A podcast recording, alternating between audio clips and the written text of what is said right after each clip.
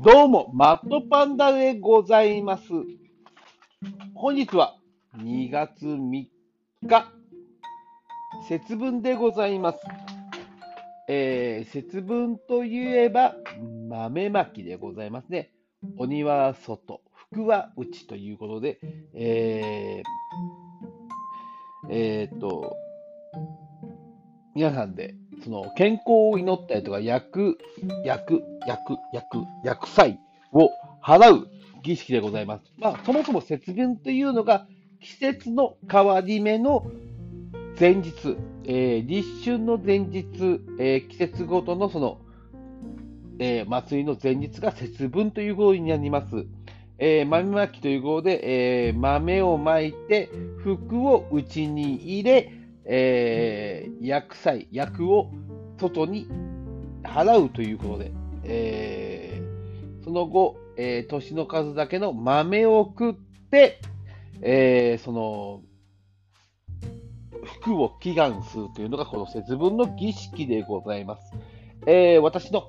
えー、母親、種子島の母親から聞いた節分の、えー、話がございます。えあるえー、貧しい夫婦がいました。その貧しい夫婦は、えー、貧しすぎるがために節分の豆が豆まきができません。そして、えー、豆まきをどうしてもしたいがために、えー、裕福なお家の庭にまかれた、え、豆を、え、持ち帰り、拾って持ち帰り、家で、えー、豆まきを吸うわけでございます。で、その後、年の数だけの、えー、豆を食うのですが、もうその豆は、その裕福なうちで、えー、払われた薬を吸い込んだ豆だったがために、その家は、えー、その後、え、夫婦で病気になったり、すべての薬が降りかかり、えーえー、大変なことになってしまったという昔話があるということを聞いたことがございます。えー、そもそも、えー、いいも悪いも人の行い次第でございます。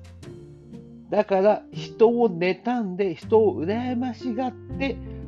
そもそも人の家の庭に巻かれた豆を盗んでまで節分で厄払いをするということはそもそも間違いであるという。そして、その役を妬みとかそねみで、えー、得た、盗んでまで得た、その豆で払える役などないということでございまして、その裕福な上で家で払われた役を全てその身に受けてしまったというのは、えー、豆が原因ではなくその人の行いのなしたことだという、えー、話として私は受け止めました。えー、今日節分でございます。今日、まあ、お家に帰ってお子様たちと豆まきをすることもあると思います。だけど、その一つの中に、ぜひ人を妬んだり、羨ましがって、えー、悪いことをしてもいいという思想だけはその子供たちに植え付けないでほしいなと私は切に思います、えー、季節の変わり目でございます。やはりこの時期になると、えー、風邪をひいたり、大きな病気が払ったりする時期でございます。やはり今、まあ、いろんなこの状況下の中で、えーやはり一つ一つ行動を正しながら、えー、その役を払っていくっていうのが一番正しいのかなと思いますので、えー、この節分の機に皆さんも自らの行動を振り返っていただき、えー、本当にこれが正しいのかなと一度疑いを持って、えー、自分の行動を戒めていってもらえたらなと私は思います。えー、日本の祭りはこの節目節目でいろんな祭りがあったりして人の行動を考え直す機会を与えていると私は思います。えー、ぜひぜひ皆さんも自分の行動を振り返る機会として、この節分を一度、えー、受け止め直していただけたらなと思います。まあ、と言いながら私もそんな立派な行動をとっているわけではございませんので、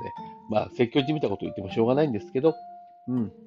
えー、ぜひ、そのような機会に、この節分というものを使っていただけたらと思いますので、よろしくお願いいたします。以上です。